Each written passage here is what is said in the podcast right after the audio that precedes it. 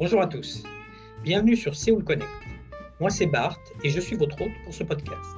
Séoul Connect, c'est un podcast sur le business et l'entrepreneuriat en Corée. Nous rencontrons des entrepreneurs et des expatriés français ou francophones qui travaillent en Corée, notamment à Séoul, pour en savoir un peu plus sur leur parcours professionnel, leur expérience personnelle, leurs succès, leurs échecs, leurs impressions et leurs attentes au pays du matin Allez, c'est parti.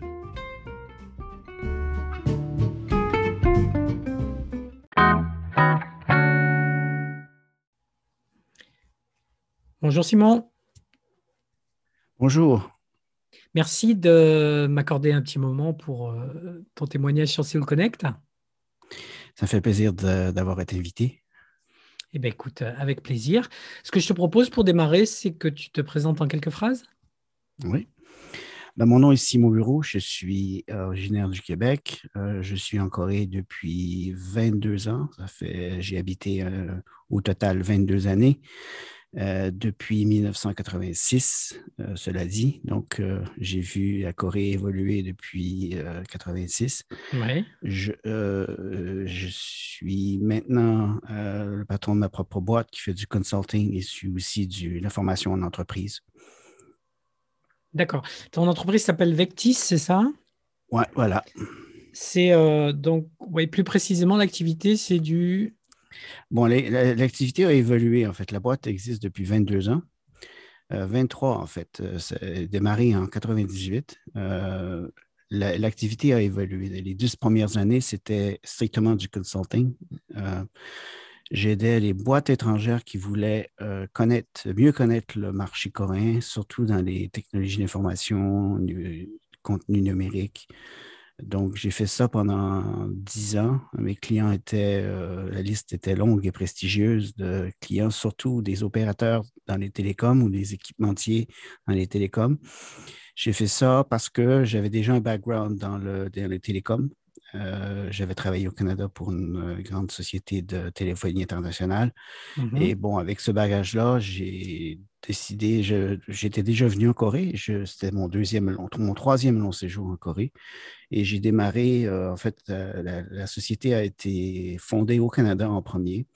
Dans les premières années, alors de 98 à 2001, je vivais littéralement dans un avion. Je faisais deux semaines ici, deux semaines là-bas. je suis allé en Afrique, je suis allé en Europe plusieurs fois aussi. Donc, j'étais continuellement, continuellement en, déplacement.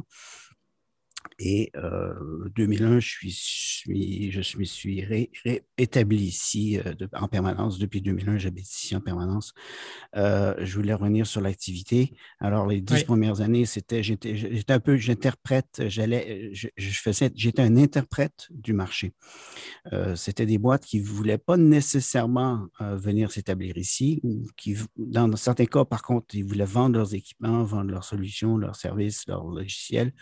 Alors, je les je les accompagnais en, identifiant la, taille du marché, qui été les joueurs avec qui ils devaient faire affaire, et puis aussi je les accompagnais dans des meetings d'affaires. Mais j'ai fait aussi beaucoup de, consulting pour des grands groupes comme Orange, euh, Vodafone, euh, Telcom euh, en, Allemagne, Et puis, alors c'était des boîtes qui n'avaient pas nécessairement le goût de venir s'établir ici, mais qui voulaient vraiment connaître pourquoi la Corée est si avancée les technologies de, par exemple, de technologies mobiles, euh, dans l'Internet, euh, ces choses-là. Pourquoi la Corée ici euh, en avance? Alors, j'étais prêté le marché, j'allais souvent aussi à des conférences. J'étais invité très souvent pour venir interpréter le marché de la Corée à des conférences et c'est là que je me trouvais des clients. Alors, ça, c'était la première partie, première partie de ma, mon activité. Je fais ça de, de, 1998 à vers 2007, 2008, 2009. Et en 2010, j'ai fait une transition, transition importante. En fait, je me suis, j'ai comme euh, laissé aller un peu l'activité la, consulting et j'ai repris euh, dans la formation en entreprise, corporate training. Euh, la, le, le, virage s'est fait parce qu'il y a eu des événements importants qui se sont déroulés à ce moment-là. J'étais président de la Chambre de commerce canadienne en Corée. Mm-hmm. Et euh, à cette époque-là, on faisait à chaque année, alors les années c'était 2009, 10, 11 et 12, on a fait euh, quatre années consécutives euh, la Chambre canadienne, la Chambre française, la Chambre de Nouvelle-Zélande, d'Australie, de, Angleterre et tout, une dizaine de chambres de, commerce, on s'unissait. Et on organisait chaque année un, colloque, pour les jeunes qui voulaient travailler pour des boîtes étrangères ou aller travailler à l'étranger. D'accord. Euh, et donc, euh, j'ai fait ça, ce qui m'a amené à écrire un deuxième livre, mais je vais peut-être de façon plus logique, peut-être parler de mon premier livre qui est sorti en 2010. Donc là, là euh, juste, excuse-moi, c'était, c'était des Coréens. Là, on parle de Coréens, qui, de jeunes Coréens qui veulent travailler pour. Oui, mais ça s'est arrivé un peu plus tard, en fait. J'ai fait peut-être une, erreur hein, dans la séquence d'événements, la séquence chronologique des événements. Euh, peut-être parler de ma transition, peut-être le, virage que j'ai fait dans la boîte avant. Euh, je me suis trompé un peu là. D'accord. Ou même si tu veux, si tu veux, à ce moment-là, on pourrait même reprendre depuis, euh, depuis le début pour mieux comprendre. Euh, mieux comprendre parce que j'ai compris de la, du consulting et de la formation. Euh, donc on pourra revenir effectivement peut-être plus sur le, un peu plus tard sur, sur où ça en est aujourd'hui à ce moment-là. Et parce que qu'est-ce qui t'amène en Corée en 98 depuis, depuis Québec? Ouais, ben, en fait, je suis débarqué en premier en 86. Euh, la première fois, j'ai travaillé pour un grand groupe euh, qui s'appelle SK. J'ai travaillé au financement international de SK, 86.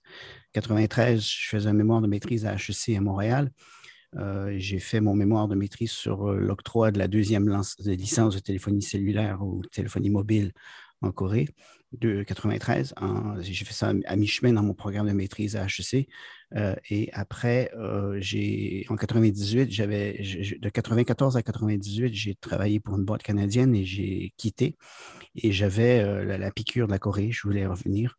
Et j'ai cherché, j'ai cherché un emploi, j'ai cherché, et puis je n'arrivais pas à trouver quelque chose qui me convenait. Alors, au lieu de au lieu de travailler pour quelqu'un d'autre, j'ai décidé de, fonder ma boîte et puis de, me lancer. C'était un peu euh, très aventurier, mais je l'ai fait. Oui, d'accord, oui, évidemment. Si on remonte donc à 86, ça ressemble à quoi la, Corée de 86 et le Séoul de 86 ben, Ça a beaucoup changé. Euh, les montagnes et la rivière n'ont pas changé, mais le reste a beaucoup changé. On n'était même pas encore dans un développement complet, si? C'était avant les Olympiques. Ouais. Euh, donc déjà, ça te donne une idée que c'était bon, il y a longtemps. Euh, le président à l'époque, c'était John Dewan. J'ai vu la transition, j'ai vu les manifestations. Les trois premiers mois, en fait, c'est un programme d'échange. Je suis venu travailler ici 12 mois. C'est un programme d'échange de, l'AIESEC. Si vous êtes familier avec l'AIESEC, l'Association internationale des étudiants en sciences économiques et commerciales, bon, euh, moi, j'étais fondateur du chapitre euh, de, de, mon université au Canada, ce qui m'a donné l'opportunité de venir travailler ici 12 mois euh, pour, au financement international de SK. Et donc, les trois premiers mois de mon séjour, je les ai faits. Euh, j'ai habité au dortoir international pour étudiants internationaux de l'Université Yonsei. Euh, si je, dis ça, c'est que j'ai vu toutes les manifs, les manifs euh, avec, avec la violence. J'ai tout vu ça en 86. J'ai vu la passation du pouvoir à Notéou en juin 87, les grosses manifs publiques, vraiment terrifiants. j'ai tout vu ça. Oui, parce que c'est ça, la, démocratie coréenne, elle date à peu près de 87, si je... 93, en fait. Et techniquement, c'est on dit 93 parce que c'est Kim Jong-sam a été élu en décembre 92, euh, mais il, est rentré en poste en février 93. Et c'est là que techniquement, c'est la date à laquelle s'accordent les gens à dire que c'est là que la démocratie a vraiment commencé. 87, euh, Noteo, qui a remplacé John Dewan, il avait été désigné, c'est son dauphin. Donc, ce n'était pas vraiment la démocratie à ce moment-là. Ben, D'accord. Donc, tu as eu la, la, la pré-démocratie. oui, tout à fait tout ce qui a, ce qui a changé, ben, à l'époque, il y avait beaucoup moins de voitures, il y avait beaucoup moins de trafic. Les gens qui avaient une voiture, habituellement, je dirais peut-être la moitié des gens qui avaient une voiture avaient un chauffeur. Parce que quand on pouvait se permettre une voiture, on, pouvait se permettre aussi un chauffeur. Euh, euh, j'ai vu la construction de plusieurs édifices qui sont maintenant mythiques, mais euh, je les ai vus se construire en 86. donc, beaucoup de choses qui ont changé. la mentalité des gens aussi. Il faut savoir que avant, j'ai pas la date exacte, mais je pense que c'est quelque part entre 93 et 96, les Coréens la rue, les, gens ordinaires n'avaient pas le droit à, obtenir un, passeport. C'était très, très difficile d'avoir un passeport à l'époque. Et donc, ceux qui voyageaient en 86, 87, c'était des gens qui étaient choyés ou qui voyageaient soit par affaires ou qui, avaient, qui étaient vraiment des gens euh, très privilégiés. Et donc, ça aussi, bon, les mœurs euh, et les attitudes des gens étaient très différentes parce que très peu de personnes avaient été à l'étranger à l'époque oui, on était dans euh, une ambiance plus pays en voie de développement, euh, comme on peut voir aussi aujourd'hui l'Indonésie ou la Thaïlande, par exemple. Ouais, voilà, tout à fait, oui, exactement. Ok. Donc, tu crées ta société en 98, c'est ça? Oui, oui, voilà, c'est ça. La première Coupe du Monde des Français, donc euh, ça, ça remonte aussi effectivement un petit peu. donc, il s'appelle Vectis. Vectis, oui. Dès le départ? Oui, déjà, dès le départ, ça s'appelait Vectis International. C'est la boîte que j'ai montée au Canada. Euh, et pendant les trois premières années, j'ai vécu dans un avion. Je faisais l'aller-retour entre la Corée et le, Canada. Euh, une semaine ici, deux semaines là-bas, trois semaines ici, deux semaines là-bas. C'était euh, continu, en continu. J'ai fait quoi? 24 allers-retours en trois ans. Mais ce que je voudrais savoir, c'est comment tu as flairé que le, que la Corée, parce qu'à l'époque, la Corée n'était pas plus avancée justement que les pays dont je parlais tout à l'heure, mmh. euh, ou d'autres. Comment est-ce que tu as flairé une opportunité particulière en Corée ou qu'est-ce qui t'a attiré vraiment sur la Corée à ce moment-là? Ben, En fait, euh, les gens me demandent pourquoi as-tu choisi la Corée? Je réponds, c'est pas moi qui ai choisi la Corée, c'est la Corée qui m'a choisi en fait. Ah. Euh, ça, ça, fait un peu banal de dire ça, mais c'est vrai. C'est en 86 quand j'ai terminé mon bac, le bac, pas celui qu'on appelle en France, mais le bac, c'est-à-dire le premier cycle universitaire au Canada, qui est le baccalauréat qu'on connaît au Canada. Euh, euh, bachelor degree. Euh, quand j'ai terminé, j'étais passionné d'Asie. Tous mes amis à l'université étaient des Asiatiques de Hong Kong, des Chinois de Hong Kong ou de Malaisie. Donc, j'avais une affinité très profonde pour l'Asie. donc, j'étais, j'étais complètement obsessif sur l'Asie. Et j'ai fait, fait une, j'ai postulé pour trois postes, un poste à Hong Kong, un poste à Séoul et un poste à Tokyo. Euh, et la journée où j'ai appris que le poste à Tokyo n'allait pas euh, se matérialiser, que ça allait, que ça allait pas marcher, euh, j'ai été sélectionné pour le, poste en Corée. Et donc, c'est un presque un, coup de dé, en fait, que je me suis ramassé en, Corée parce que j'aurais pu me ramasser à, Hong Kong ou à Tokyo ou à Séoul. Oui, qui auraient été des expériences très différentes, surtout. Oui, voilà. Et, voilà, je me demande maintenant, aujourd'hui, qu'est-ce qui me serait arrivé, qu'est-ce qui serait arrivé si j'avais euh, si j'avais euh, euh, débarqué à, Tokyo au lieu de Séoul en 86, je serais peut-être maintenant dans une trajectoire parallèle, mais au, Japon, j'ai aucune idée. c'est le, hasard qui a, fait que je me suis ramassé à Séoul. J'ai beaucoup aimé la Corée au début. Il faut croire que, faut dire que euh, SK à l'époque était, euh, en fait, c'était la filiale SK qui, qui, fait dans, qui était la pétro, dans la, pétrochimie. Donc, ils avaient l'intégration complète de l'importation du, du, pétrole brut. Ils, ils faisaient la, la, transformation du pétrole et aussi avait la, chaîne de station-service. Donc, euh, c'était à l'époque, c'était l'entreprise favorite, en fait, la, numéro un des diplômés d'université. Si on demandait euh, par sondage euh, où voulez-vous travailler, euh, votre premier choix, c'était cette boîte-là. Et moi, je travaillais au financement international. Pour les locaux. Pour les locaux, j'imagine. voilà, voilà, parce que moi, bon, la boîte avait 5000 employés et il y en avait un qui n'était pas coréen et c'était moi. Oui, parce que justement, c'est ce que j'allais te demander. Excuse-moi. c'est à l'époque, il n'y a rien pour les étrangers, c'est-à-dire qu'il n'y a pas de service bancaire, il n'y a pas de. Ah non, bah, c'était pas si pire que ça. C'était pas, c'était pas, pas facile, mais c'était pas, euh, c'est pas si pire que ça. Euh, euh, ce, que, ce, que, je voulais dire, c'est que bon, SK était la, société la plus, la plus prisée parmi les étudiants diplômés? Et moi, je travaillais dans le département qui était le plus prisé de la boîte.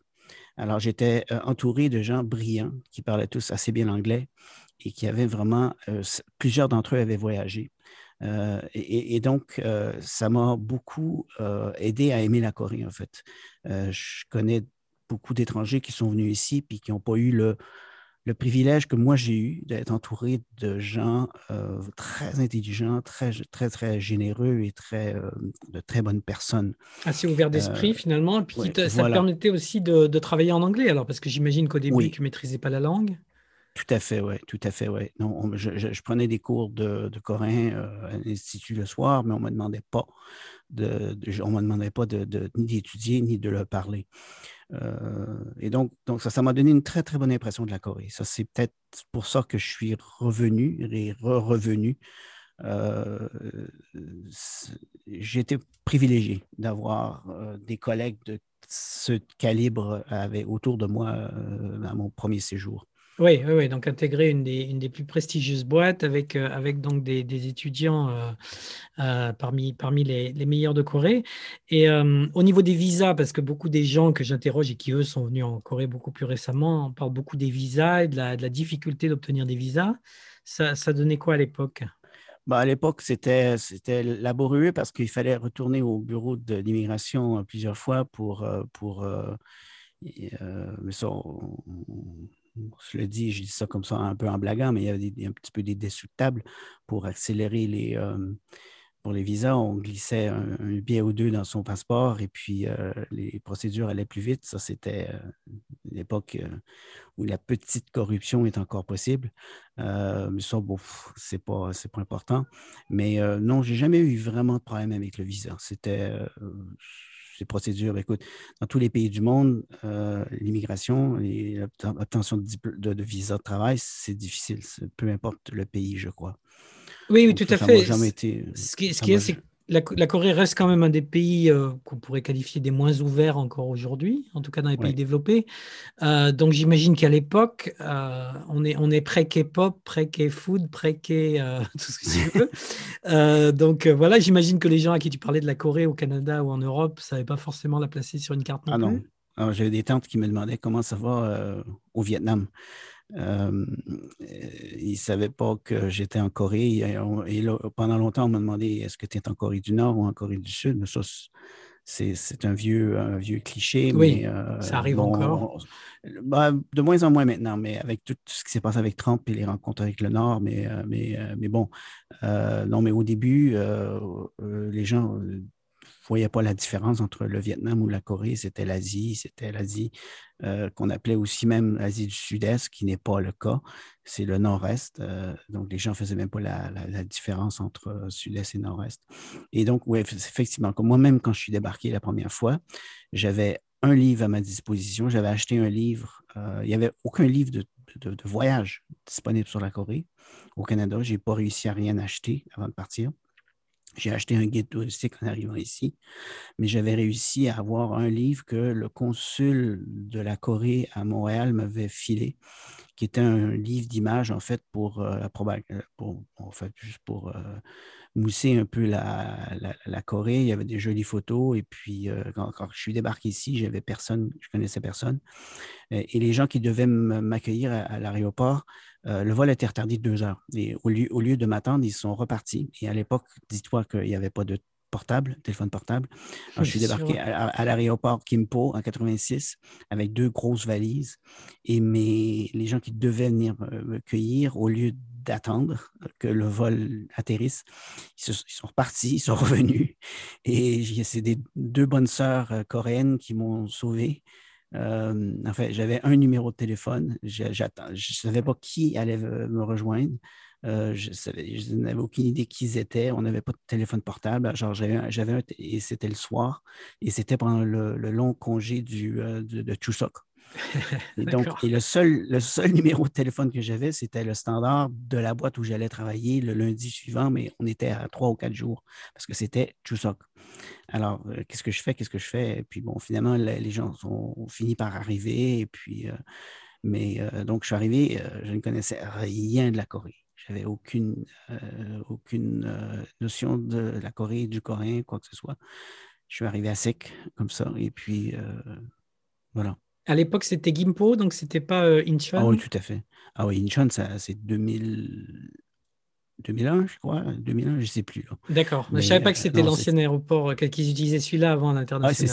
Ah, c'était les vols internationaux arrivaient tous à Kimpo, oui. Tout à fait, oui. C'était le seul aéroport international. D'accord. Donc depuis 1998, sans discontinuer, tu habitais en Corée ou alors tu as eu 2001, 2001. 98-2001, j'ai vécu dans un avion, je faisais ah l'aller-retour. J'ai fait trois, en fait, 21 fois, j'ai fait l'aller-retour en trois ans, plus des voyages en Europe, plus des voyages en, Afrique pour le travail toujours. Euh, et de, 2001, je me suis fatigué. J'ai dit euh, non, c'est assez, il faut que je m'établisse. et là, j'ai pris un appartement en 2001. Et donc, ça fait 20 euh, ça fait 20 ans, oui. ah oui, donc les trois premières années, c'était à l'hôtel, en fait, à chaque fois à l'hôtel. Oui, euh, c'est ça. Ou des petits appartements. Je prenais des appartements pour un mois, euh, des choses comme ça. D'accord. D'accord. Euh, et, l'entreprise, à l'époque, c'est des clients, j'imagine, plutôt des grosses entreprises à cette époque-là sur la Corée? Oui, voilà. C'était des boîtes, surtout européennes, alors, la liste est longue et prestigieuse. J'ai fait euh, Vodafone, j'ai fait euh, France, Télécom, euh, France, Télécom, j'ai fait Orange, j'ai fait Vivendi, j'ai fait. En fait, c'est des boîtes qui cherchaient à savoir pourquoi la Corée est si avancée dans les technologies, les technologies d'information, dans l'Internet, les technologies mobiles. alors, moi, j'ai interprété le marché, en fait. Et justement, alors pourquoi? Bah, Pourquoi? ben, c'est parce que, bon, il y a plusieurs facteurs. Euh, entre autres, que tout, ce qui s'appelait télécom, mais ça a toujours été managed competition. C'était la concurrence qui était gérée. On, s'arrangeait pour avoir juste assez de concurrence entre les partenaires pour favoriser les développements technologiques. En même temps, on protégeait les, participants, les, les, players dans le marché. Donc, euh, c'était le gouvernement donnait euh, droit à un peu d'innovation, mais en même temps, il fallait euh, accepter qu'il y, ait de la concurrence, juste assez de concurrence. Et puis, aussi le rôle de l'État. L'État a toujours beaucoup, beaucoup investi dans le développement des technologies.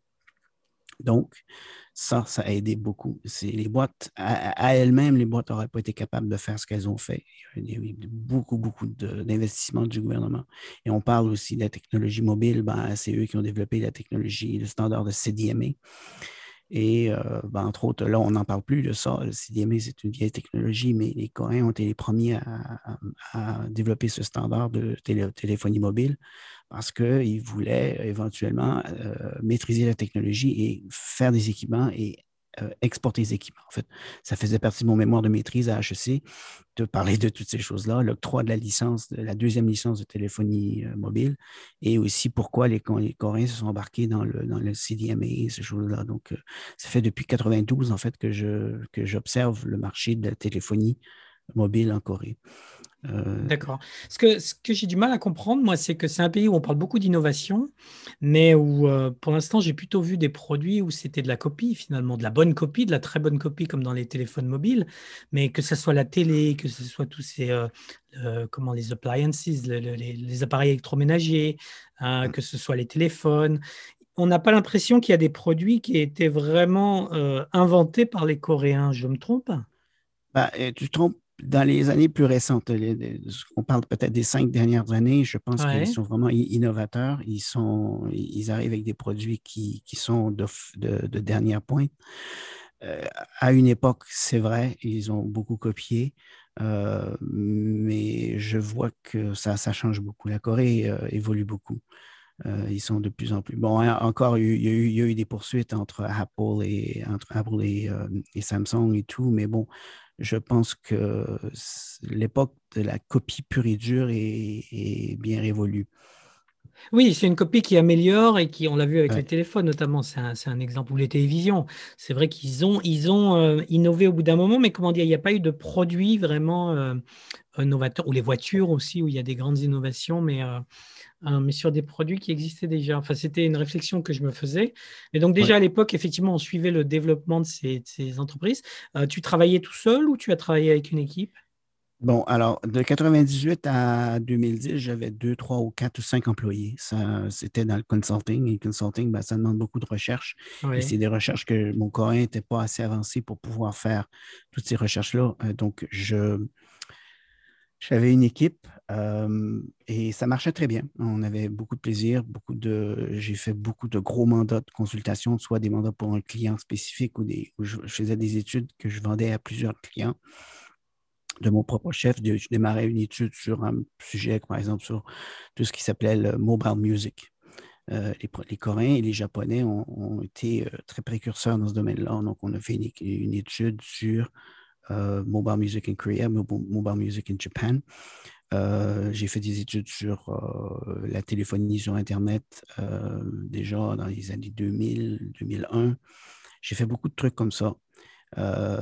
donc, j'avais besoin de staff. et par contre, en faisant le pivot vers la formation d'entreprise, ben c'est moins, c'est moins, ça demande moins de staff pour, pour développer les contenus et pour enseigner. Et puis, entre-temps, ton coréen s'est amélioré. J'imagine, tu as, tu as quel niveau maintenant?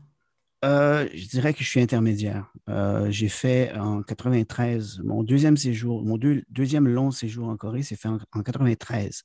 C'est quand même déjà, ça fait déjà plusieurs années. Euh, je faisais, comme je disais tout à l'heure, je faisais un mémoire de maîtrise à HEC Montréal. Et le sujet du, du mémoire était l'octroi de la deuxième licence de téléphonie mobile en Corée. Et j'avais beaucoup d'entrevues à faire et j'ai débarqué ici pendant huit mois. J'ai fait des entrevues, j'ai fait une vingtaine ou une trentaine d'entrevues avec des chefs d'entreprise ou des, gens dans la technologie, euh, euh, tout ce qui s'appelait euh, téléphonie mobile, portable. Et en même temps, je me suis inscrit à des cours intensifs de coréen à l'Université Yonsei. J'ai fait le niveau 2 et le niveau 3. À l'époque, il y avait six niveaux, donc ça donne une idée. Je me suis rendu à intermédiaire. Euh, et ça, c'était en 93. Et j'habitais avec une euh, famille coréenne. Et, les Coréens, ben, ils parlaient ni l'anglais ni le français. Donc, euh, ça m'a beaucoup aidé à, parfaire la langue. beaucoup de conversations avec eux. Donc, ça, ça m'a beaucoup aidé. Mais depuis 93, je, dois faire un aveu que le coréen ne s'est pas amélioré. depuis, je, ne pratique plus autant qu'avant. Je n'ai plus la chance de parler autant qu'avant. mais à pas. Mais pourtant, c'est un pays où il faut parler coréen, non? Dans la rue, la boulangerie, enfin, Non, mais non, non bah, à, ce niveau-là, je me débrouille. Non, mais à ce niveau-là, je me débrouille très, très bien. En fait, j'arrive à faire euh, avec les taxis, j'arrive à avoir des longues conversations. Euh, bon, je pourrais pas réussir à expliquer la théorie de la relativité, mais euh, j'arrive à avoir de longues conversations. J'écris, je sais lire, je sais écrire. À titre d'exemple, j'ai publié deux livres. Et les livres ont été écrits en anglais, mais publiés en coréen. Et moi, j'ai moi-même corriger les traductions. J'ai fait ligne par ligne, phrase par phrase pour corriger les, défauts de traduction. Donc, mon coréen est assez avancé. Mais euh, c'est vrai qu'on dit toujours un peu les mêmes choses en fait dans la vie de tous les jours, c'est ça. Hein. c'est que voilà, voilà le, le, le, le, champ de vocabulaire est assez restreint et c'est plus dans le, dans, dans, le reste, comme par exemple pour les livres, que tu, tu aurais du mal à, aller chercher du vocabulaire un peu plus euh, voilà. quand, quand, je corrigeais, ben, je voyais ce qui était écrit en coréen, je le décortiquais et c'est là que j'arrivais à dire ben, ce que le traducteur ou la traductrice a écrit, c'est pas tout à fait ce que je voulais dire je pouvais pas, je savais pas comment mieux le dire, mais je savais que ce qu'ils avaient écrit n'était pas ce qui reflétait ma pensée. Donc, c'est là que je pouvais euh, euh, faire euh, ressortir les erreurs en fait de traduction. D'accord. Donc, ton premier livre, il est, il est en quelle année? Il est sur quel 2010. sujet? 2010. Alors, le livre s'appelait Global Business Mindset l'idée du livre est venue parce que peut-être deux ou trois années avant, j'ai commencé à faire ma, mon pivot, ma, rotation, ma, ma, transition vers le, la, formation. Mais tranquillement, en fait, ce qui est arrivé, c'est que au fil où j'amenais des boîtes étrangères en Corée je les présentais à des partenaires potentiels coréens. Des, souvent, dans bien des cas, c'était des, PME, des petites et moyennes entreprises, des entreprises qui avaient 15, 25, 35, 40, 50 employés avec des technologies de pointe.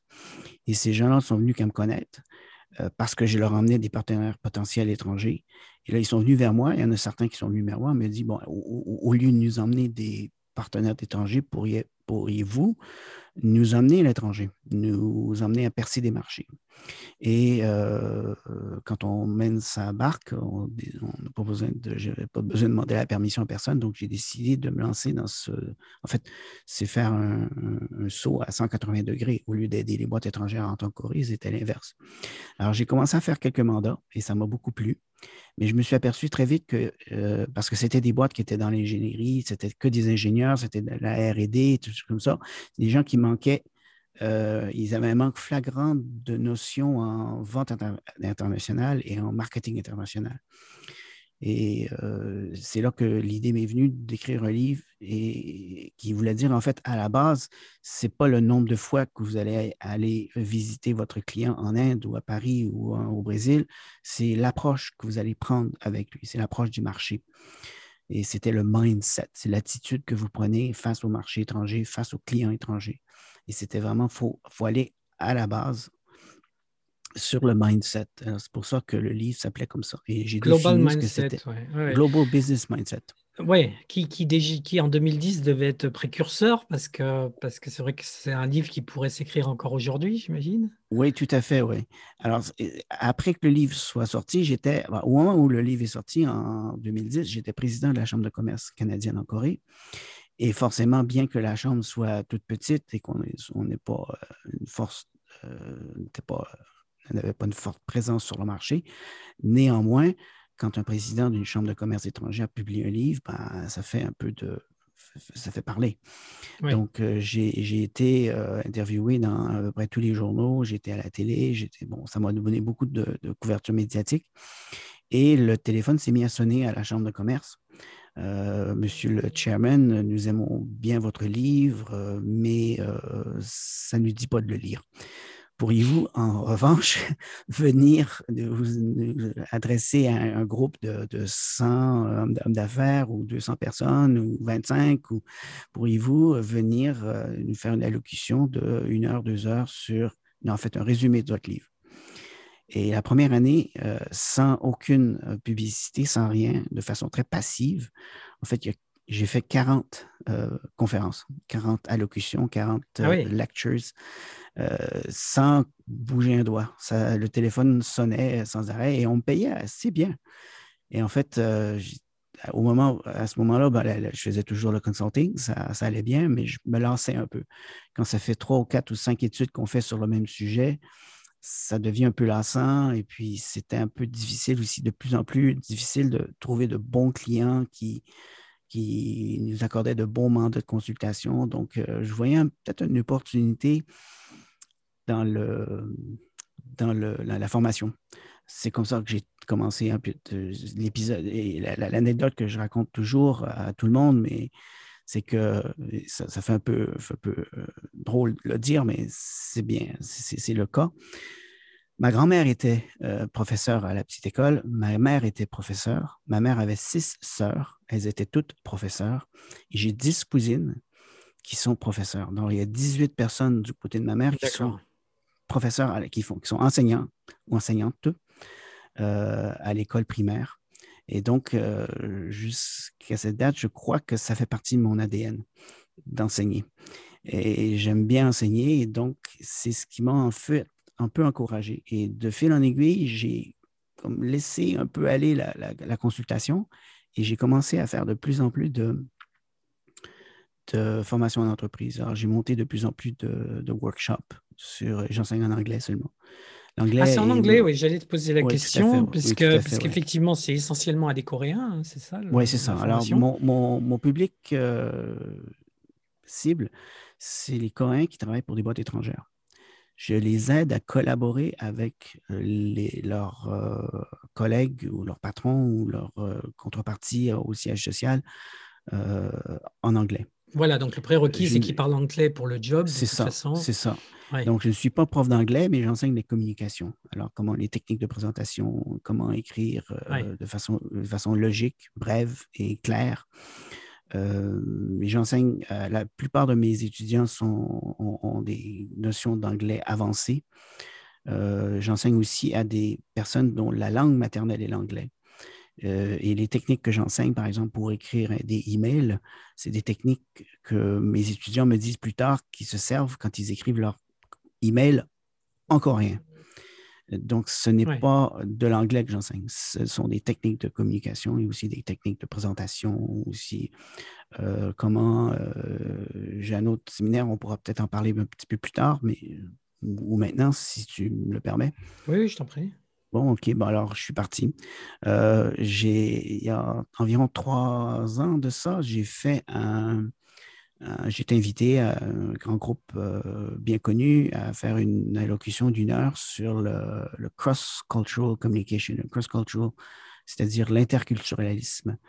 Et euh, bon, j'ai fait mon baratin pendant une heure. Et puis après une heure, j'ai eu une question d'un des participants. C'était un groupe de Français, en fait. et c'est un patron d'entreprise, un chef d'entreprise ici, situé en Corée.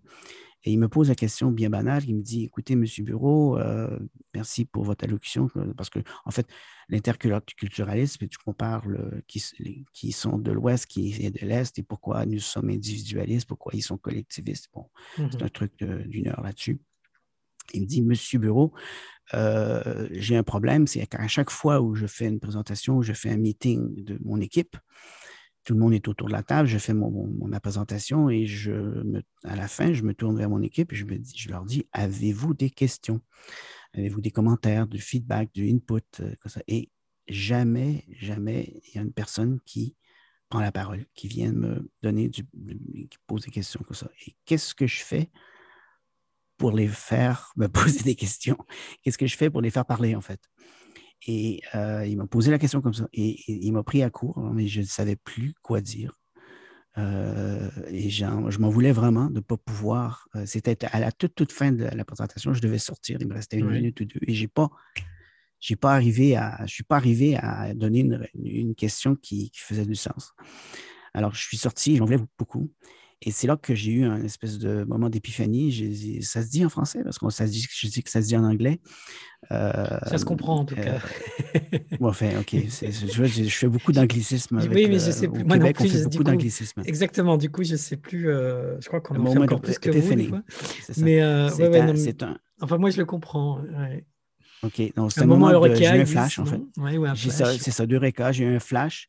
Et je me suis dit, je peux, je, je, peux m'évertuer à parler d'un interculturalisme, mais au bout du compte, euh, ce qui est le plus important, c'est justement comment, euh, comment réussissons, nous, à améliorer la communication euh, de, vers le bas, vers le haut, entre patrons étrangers et employés. Dans la même équipe, oui. Et là, j'ai c'est ça, voilà. Et, là, j'ai développé un, workshop qui, dure 10 heures, en fait. C'est deux modules de 5 heures, où d'un côté, j'enseigne aux patrons étrangers. Voilà pourquoi vos employés coréens ne parlent pas euh, en meeting. Pourquoi? Parce que, bon, ça commence avec la petite enfance l'éducation. Ensuite, quand ils se préparent pour l'université, les, tests d'aptitude, euh, tout ce qu'ils font, c'est étudier, étudier, étudier sans poser de questions. Ensuite, les hommes vont au, service militaire. On n'apprend pas à poser des questions au service militaire. Euh, et donc, c'est toute l'éducation. Et puis après, ben, je leur dis aussi que ça, c'est notre histoire. Nous sommes grecs, nous, euh, français ou québécois ou allemands, on est grecs. En fait, c'est la logique, c'est le débat, on n'a pas peur de, confronter et on dépersonnalise les conflits. Tandis que dans tout ce qui s'appelle euh, les pays de l'Est, c'est-à-dire nord-est asiatique, ben, c'est le confucianisme.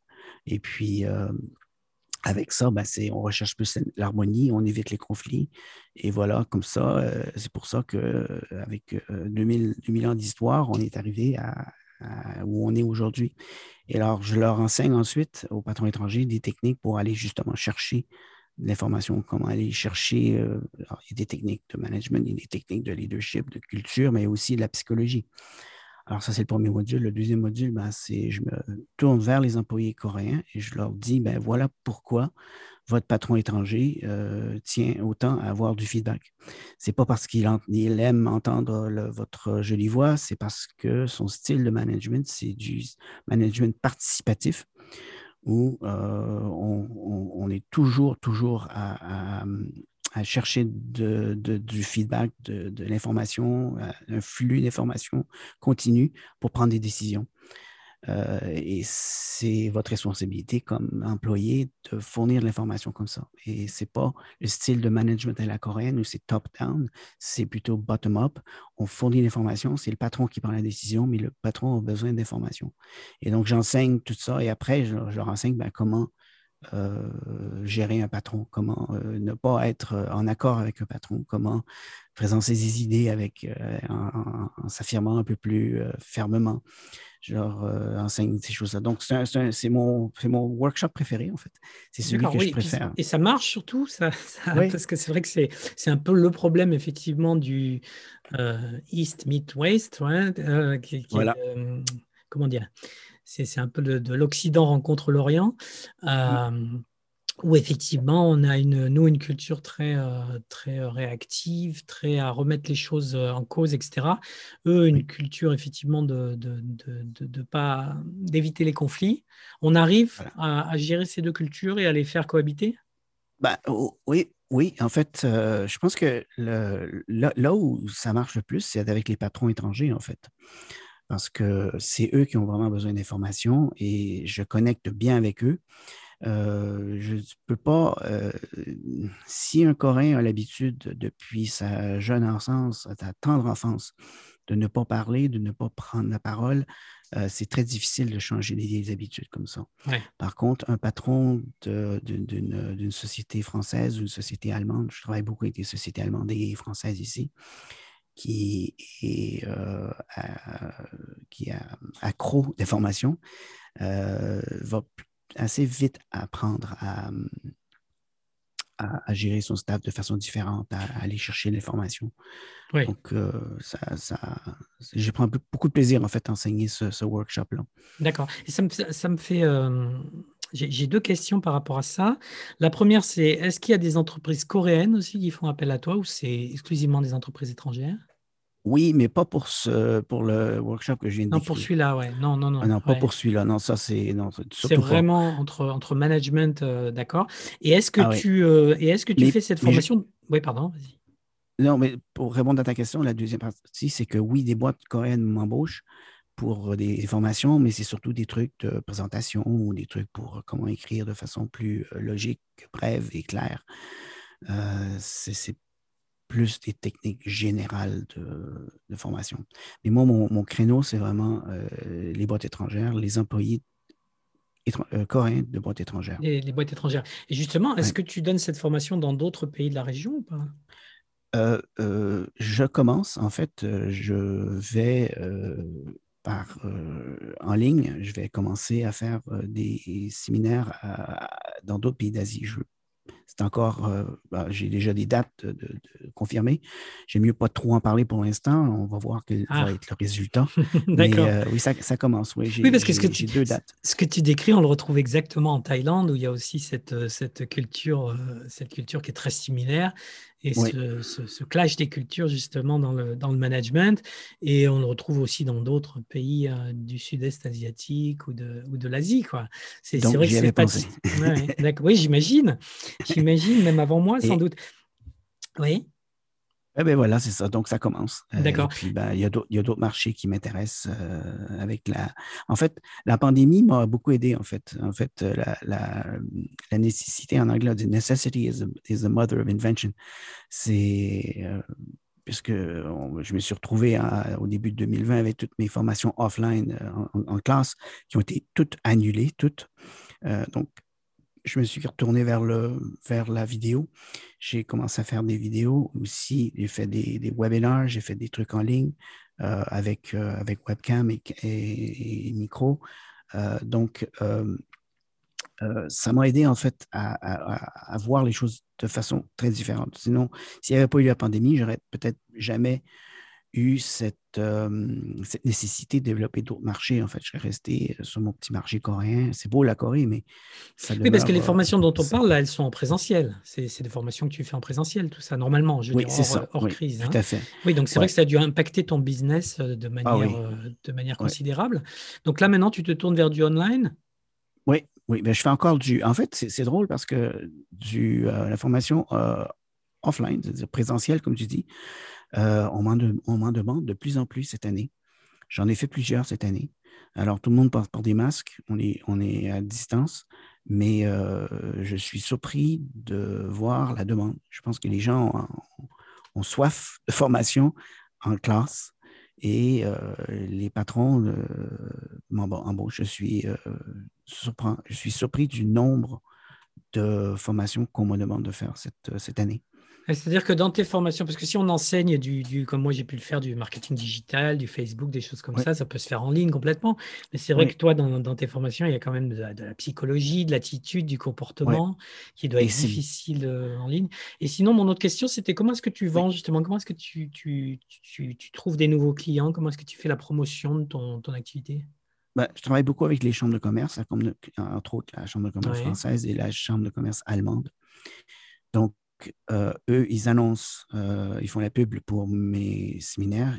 Donc, ils ont des, des, des, des, mailing lists, ils envoient des, emails, ils publient ça dans, leur, euh, leurs newsletters. et puis, ils prennent les inscriptions pour moi. ils se prennent une commission, forcément. Et puis, moi, je donne le cours. Non, non, mais ça, c'est normal. C'est normal, oui, oui. Tout à fait. Non, non, et je, je, je, l'ai dit, mais c'est peut-être pas nécessaire de l'avoir dit. Euh, mais, euh, et, et, euh, du coup, je donne la formation souvent à la Chambre de commerce qui est mon, mon partenaire pour ce cours, pour ce workshop-là. D'accord. Et, et, souvent, le, ce qui est assez cocasse, c'est que dans bien des cas, les personnes qui viennent assister à mon séminaire ou mon workshop sont des gens, des gens qui sont des RH de la boîte. Alors, ils viennent non seulement apprendre, mais ils viennent aussi euh, évaluer. Et après, on m'appelle et on me dit, bah, on a assisté à votre euh, workshop et nous voudrions que vous euh, veniez donner le même, le même séminaire, le même workshop chez nous, à notre entreprise. Donc, il y a beaucoup de, de, choses comme ça. Donc, ça s'est passé dernièrement aussi avec un, une, formation que j'ai faite il y a environ un mois. Et puis, euh, quelques jours après, des participants m'ont contacté me disant euh, Et là, ben, j'ai reçu un email aujourd'hui, il y a deux dates. Je vais enseigner deux fois le même contenu à deux groupes d'employés de, de cette boîte-là, à l'interne. D'accord. Euh, pourquoi les chambres françaises et allemandes en particulier? Il y a une raison ou c'est des ben, connaissances? Elles sont de taille moyenne, en fait. Elles ne sont, pas aussi, elles sont pas aussi grosses que la taille que la chambre euh, américaine. La chambre américaine, je ne l'ai jamais approchée euh, et jamais travaillé avec eux. Euh, en fait, c'est peut-être un pur hasard à la chambre française parce que euh, peut-être culturellement et linguistiquement, j'ai une affinité, forcément. Et la chambre allemande, c'est que je connais, c'est quelqu'un qui, euh, bon, enfin, qui travaille encore là, mais c'est quelqu'un qui je connaissais qui m'a demandé, parce que la personne savait que je faisais déjà ça avec la chambre française, la personne m'a demandé de venir euh, faire ça avec la chambre allemande. les autres chambres d'importance, ben, il y a la chambre européenne, mais il y a beaucoup de chevauchements entre la chambre européenne et la chambre française et la chambre allemande, il y a beaucoup de chevauchements et beaucoup de. Donc, euh, ça serait bon, ça serait pas une mauvaise idée de travailler avec eux, mais je pense que la vaste majorité des boîtes qui sont membres de la Chambre européenne sont aussi soit membres de la Chambre française ou de la Chambre allemande. Donc, euh, ça ne serait pas euh, hyper pertinent de, travailler avec eux, et que j'ai rien contre eux. D'accord. J'essaie d'y aller de façon rationnelle et puis aussi de. voilà. Et la communauté canadienne euh, en Corée, elle est grande bah, bah, Commençons par parler de la communauté d'affaires canadienne, qui est euh, mhm. toute petite. Il y a, euh, à l'époque où j'étais président de la Chambre canadienne, on avait quand même de gros joueurs, des, boîtes comme Bombardier, des boîtes comme BlackBerry, des boîtes comme Ericsson, pas Ericsson, mais il y avait LG, Nortel il y avait de grosses boîtes avec des centaines d'employés ou des activités euh, assez importantes. Euh, ça n'existe plus. les grandes boîtes canadiennes sont sorties du marché. Euh, je te donne un autre exemple. il y a, au Canada, on a six grandes banques, des banques qui, on, les appelle les banques à chartres. C'est qu'elles ont, ont le droit de faire affaire dans les dix provinces canadiennes. Il y en a six des banques d'importance. Et euh, il y a une époque, euh, dans les années 1990, euh, au début des années 2000, il y avait sur les six banques, je pense qu'il y en avait quatre ou cinq qui avaient des bureaux à Séoul. Maintenant, il n'y en a qu'une seule et elle, est sur le point de fermer sa succursale à Séoul. Donc, tu vois, à, titre d'exemple, et même les banques se retirent du marché euh, coréen. Et qu'est-ce qui se passe entre euh, le Canada et la Corée alors? Ben, en fait, il y a une statistique qui m'a beaucoup amusé, que j'ai appris à l'époque où j'étais, euh, j'ai appris de l'ambassade. Il disait que la Corée était la 49e destination d'investissement étranger canadien. Alors, les Canadiens négligent la Corée à tort ou à raison. Euh, la première destination, il faut savoir que 75% de l'économie économique, euh, l'activité économique, euh, excuse-moi, du Canada est liée aux, États-Unis. C'est-à-dire que 75% de nos exportations, mais aussi la majorité des grandes boîtes canadiennes sont de propriété américaine.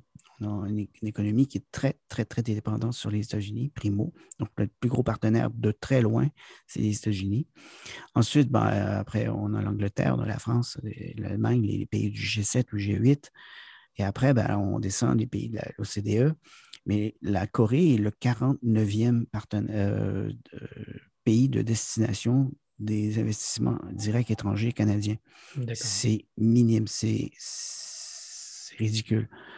donc, on a, très peu d'activités. Euh, j'ai fait une, étude de marché, euh, une de mes dernières études de marché que j'ai fait, c'était pour l'ambassade du Canada et on me demandait de développer un portrait de, du marché pour les produits alimentaires canadiens, agroalimentaires.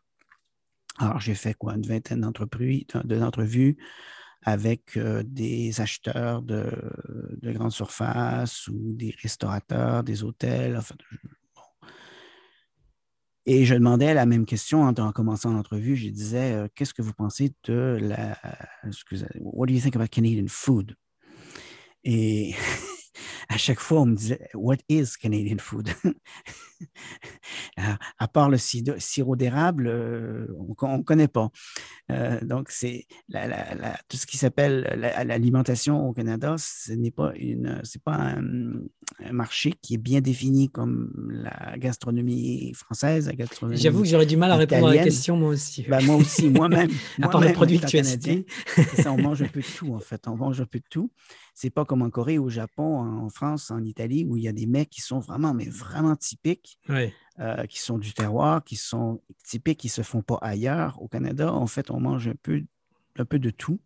On a des mets locaux, mais ils ne sont pas très connus à l'étranger. Il y a peut-être la poutine. Est-ce que tu connais la poutine? Oui, oui, la poutine. C'est ce que j'allais dire. Je cherchais le nom de ce, ce, truc à frites, j'allais dire. Euh, tout à fait. on ne parle pas beaucoup. Donc j'imagine que, j'imagine que la communauté canadienne aussi, au sens large, est, euh, est assez réduite du fait justement du, du, peu d'entreprises, de, non? il faut qualifier j'ai commencé par parler de la communauté d'affaires canadienne qui est minuscule. Mais euh, il y a, bon, les derniers chiffres, je ne les connais pas, et puisque je suis peut-être dans l'erreur, quelqu'un pourrait me corriger à l'ambassade du Canada, mais je crois qu'il y a plus de 20 ou 25 000 Canadiens qui vivent en Corée. Alors, il y a un tiers ah qui sont, ah oui, oui, mais un tiers qui sont des Coréens qui, sont, qui ont immigré au, au, euh, au Canada et qui sont revenus. Alors, c'est Korean Canadian. Un tiers qui sont euh, des profs d'anglais. Euh, grosso modo, j'arrondis, hein, un tiers qui sont des Coréens canadiens qui sont revenus ici. Ce sont des Canadiens qui vivent en Corée, mais ils ont leur visage est coréen, ils, ils, ont, ils ont immigré, ils ont obtenu le passeport canadien, ils sont revenus. Le, deuxième tiers, c'est les profs d'anglais. Et l'autre tiers, ben, c'est tous les autres. Les 35 catégories de visas qui existent, ça peut être les voyageurs aussi.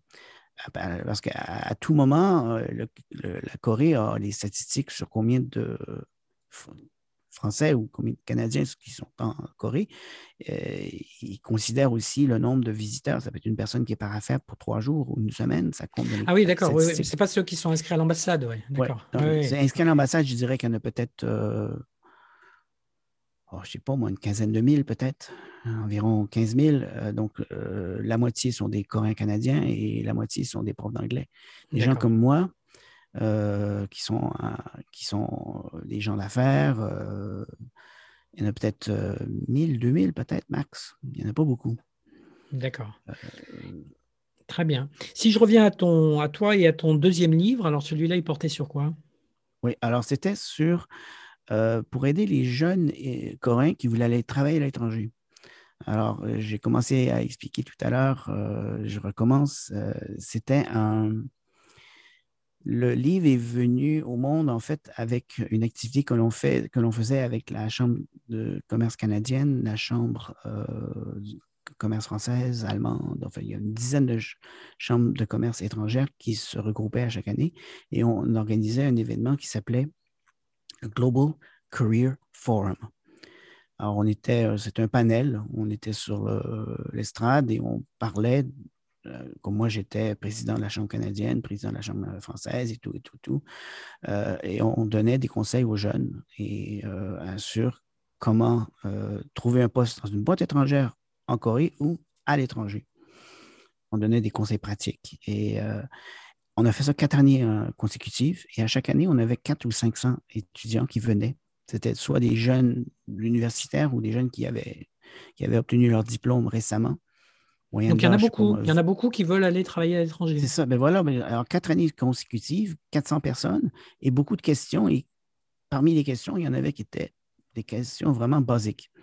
Et l'idée m'est venue de dire, ben, peut-être qu'il y a tellement de jeunes qui cherchent l'information et ils sont tellement loin de connaître, euh, d'avoir de, la bonne information, euh, peut-être que ça serait une bonne idée d'écrire un, livre là-dessus. Et je me suis, euh, j'ai entrepris d'écrire un livre là-dessus qui est sorti en 2014 et euh, ça, ça a été en fait euh, une, nouvelle étape dans le développement de mes affaires. C'est que je me suis mis à enseigner beaucoup dans les universités et dans les, les agences du gouvernement. il y a une agence, entre autres, qui s'appelle HRD Korea. Ils ont une académie qui s'appelle K-Move Academy. Et ça, cette académie-là se spécialise à, aider les jeunes à aller travailler à l'étranger. Ça existe depuis 2012-2014. En fait, avec la sortie du livre, j'ai embarqué, en fait, c'est une vague. J'ai fait du surf sur une grosse vague. J'ai fait euh, peut-être 150 euh, ou plus formations dans les universités ou dans les agences du gouvernement comme ça, avec ah le deuxième livre. Alors, le livre s'appelle comment celui-là? Euh, ben, c'est un titre coréen, mais ça s'appelle Si vous voulez travailler à l'étranger, rencontrez Simon. oui, donc c'est cash. Euh, donc là, là tu avais compris que le livre allait, euh, allait surtout rapporter des formations plus que, des, bah, plus que de la lecture.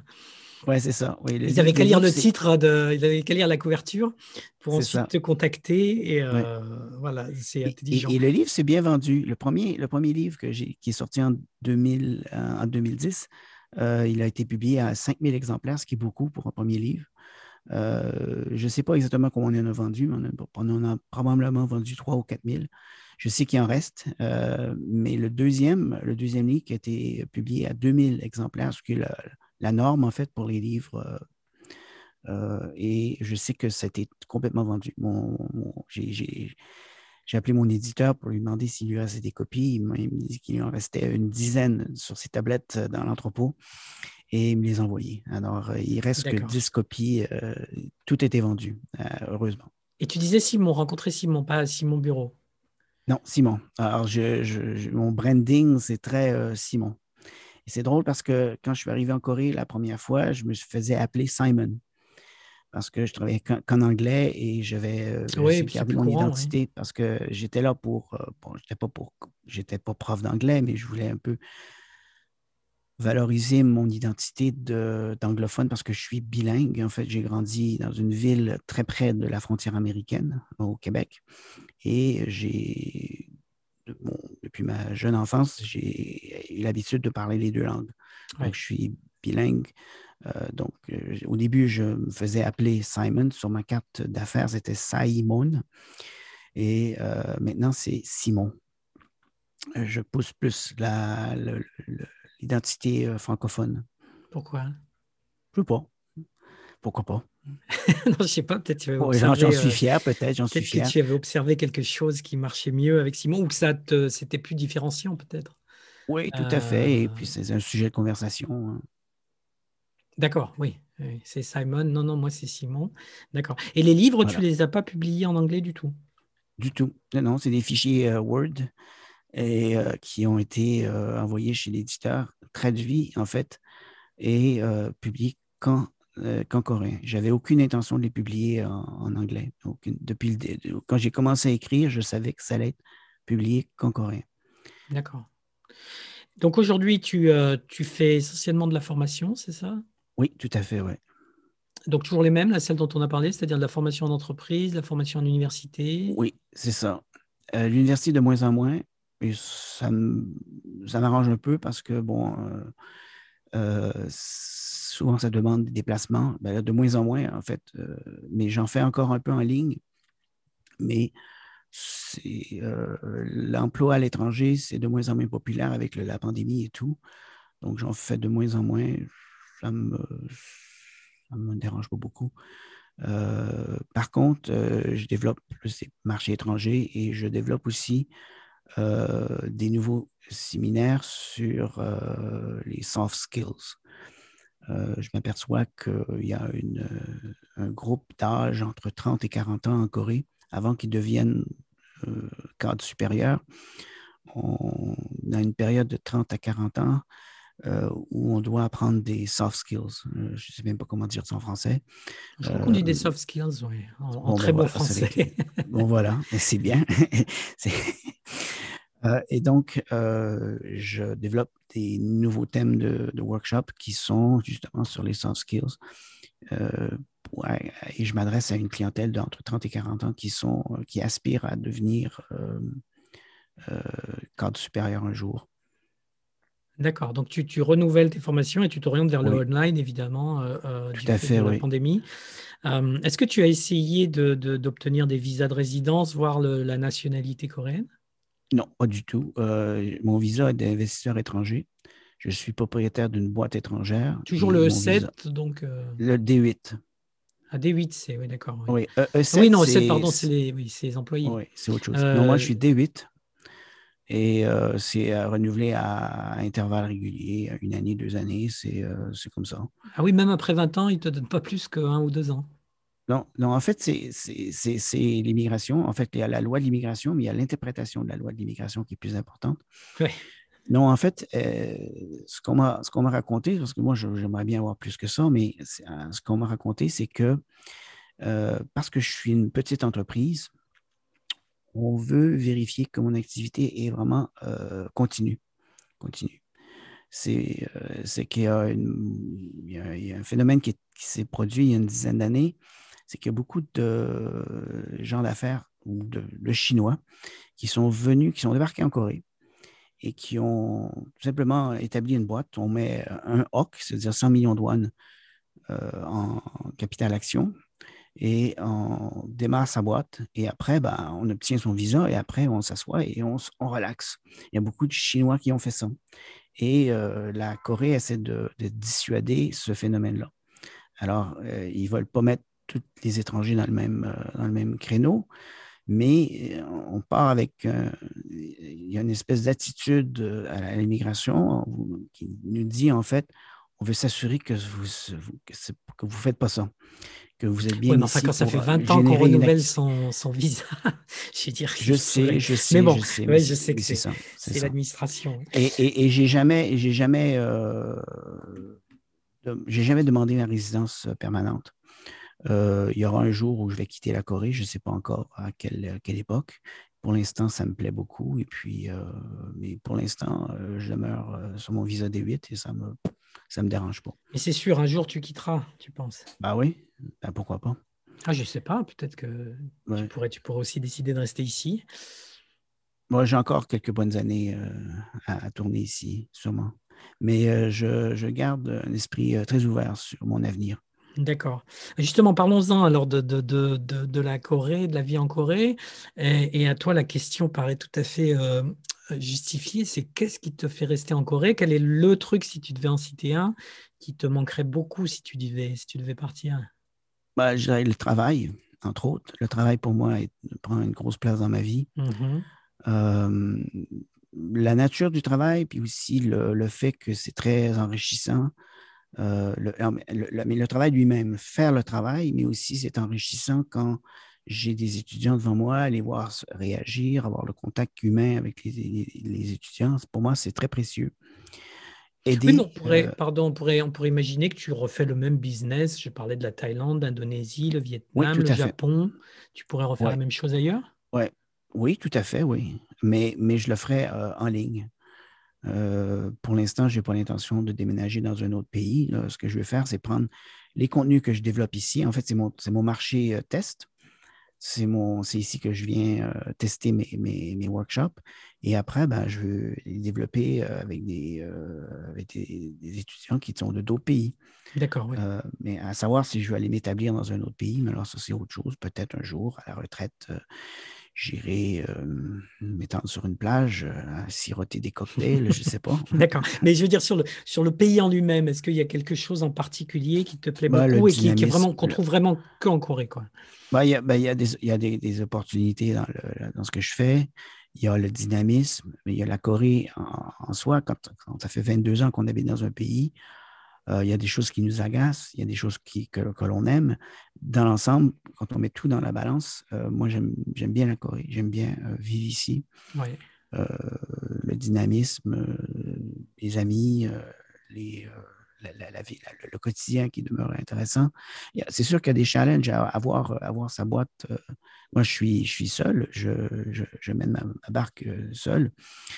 Euh, dans ma vie personnelle aussi, je vis seul. Donc, ça, c'est des challenges, mais dans l'ensemble, moi, ça me plaît bien d'être ici. D'accord. Tu habites où, si je peux te poser la question? Yoksam, Yoksam-dong, c'est-à-dire dans Gangnam.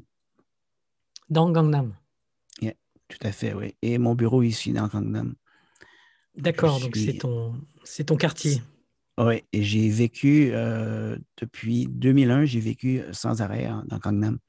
Et j'ai toujours vécu, et j'ai fait un, point, même, même à l'époque, j'ai travaillé à Montréal, j'ai travaillé à Washington, euh, et j'ai toujours travaillé à distance à pied du bureau, euh, habité à distance à pied du bureau.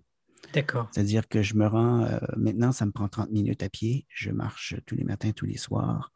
30 euh, minutes. Donc, je n'ai plus besoin d'aller au gym. Je, je, fais mon exercice euh, en me rendant chez moi le matin, au bureau le, soir, le matin ou le soir. D'accord. À l'inverse, un truc qui te déplaît beaucoup et qui te donne envie de quitter la Corée tout à fait cessante bon, euh, où, qu'on se, trouve, euh, il y a toujours quelque chose qui nous agace. Quand je me ramasse à Montréal, il y a des choses qui m'agacent. Donc, euh, je pense que tout à fait. Alors, je dirais que la chose qui m'embête peut-être le plus, c'est les gens qui sont très conservateurs. je, ne dis pas que tous, les, que tous les Coréens sont conservateurs, mais les gens qui prennent une attitude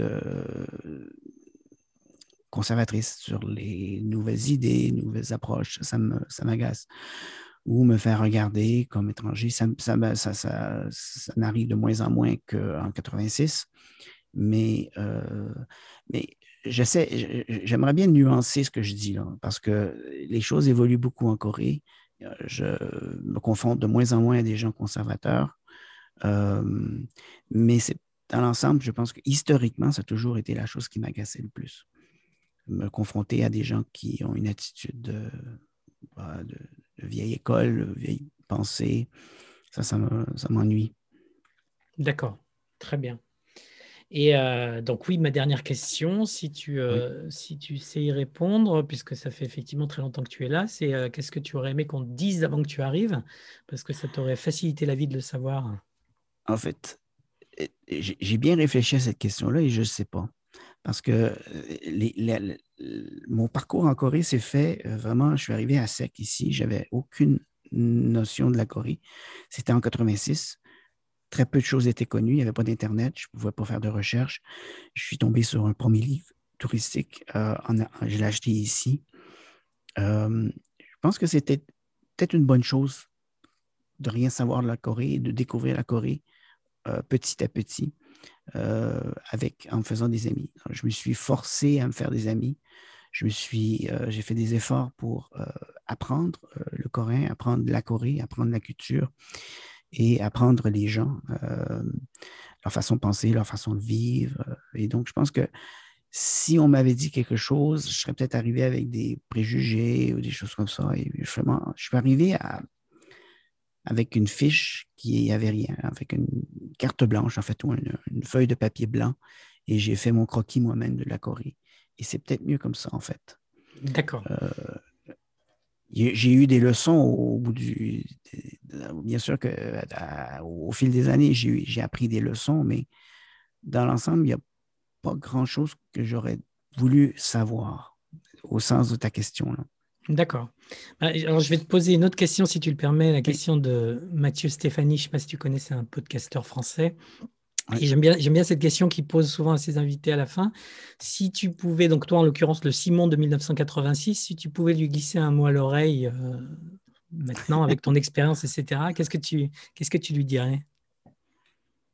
Euh, Apprends le plus le coréen. oui, il ne pas de temps. Mais, toi, mais toi, Non, oui, mais c'est ça, non. C'est parce que euh, quand, bon, là, le premier long séjour que, que j'ai fait en Corée, il était de 14 mois. C'était 86-87. Et quand j'ai quitté la Corée, j'avais deux options. Soit de retourner au Canada et me trouver un boulot et travailler, bon, et tout. Ce qui était, ce qui, en fait, c'est ce que j'ai décidé de faire. Mais l'autre option, c'était de rester en Corée et de me taper euh, une année euh, intensive de coréen. Et euh, des fois, je me dis que j'aurais peut-être dû faire ça. J'aurais peut-être dû. maintenant, je pourrais enseigner en coréen. On me demande souvent d'enseigner en coréen. Je ne suis pas capable d'enseigner en coréen. Mon coréen n'est pas à ce niveau-là. Euh, en revanche, euh, le parcours que j'ai pris m'a amené à devenir un, spécialiste d'un domaine, ce qui ne me déplaît pas non plus. Alors, au lieu d'avoir choisi d'être un polyglotte euh, coréen, j'ai décidé d'être un spécialiste avec des notions intermédiaires de coréen. Dans l'ensemble, ce n'était pas si mal que ça, mais ça me manque un peu de parler, de ne pas, parler mieux coréen. Et là, je n'ai pas le temps de m'y mettre, euh, j'ai plus le, goût, les, capacités de m'y mettre de façon euh, sérieuse. Mais à, l'époque, euh, c'est peut-être ça. C'était peut-être, c'est peut-être ça le conseil que, que je me donnerais si je retournais dans le passé. Très bien. Écoute, merci beaucoup Simon pour ton temps et pour ce partage d'expérience. pour terminer, est-ce que tu as une annonce ou quelque chose que tu veux partager avec notre audience?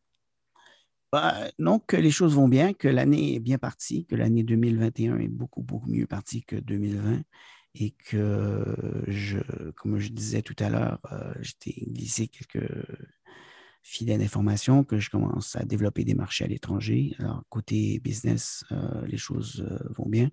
Je n'ai pas, d'annonce importante à faire autre que celle-là et c'est professionnel en fait. Du niveau personnel, non, ma vie est un long fleuve tranquille.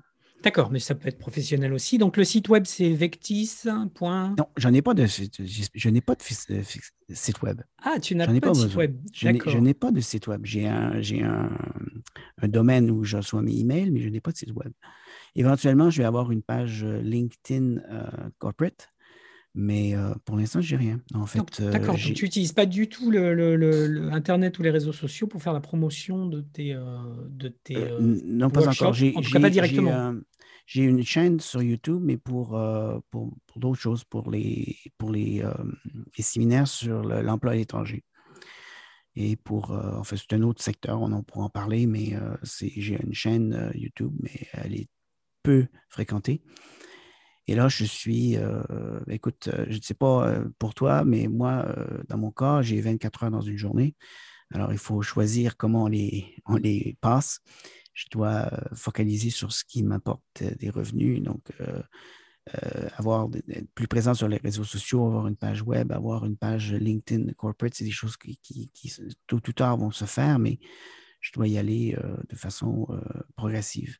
Oui, parce que je travaille seul et puis je travaille beaucoup à développer mes contenus. Oui, je comprends, je comprends. Moi, mon métier, c'est le marketing digital, donc forcément, je suis biaisé, je sais. voilà, forcément. Mais, mais non, mais d'accord, très bien. Merci beaucoup, Simon, et puis à très bientôt. Je t'en prie. Ben, de rien, et ça m'aurait beaucoup plaisir de participer à ton podcast. Merci. OK. Au revoir.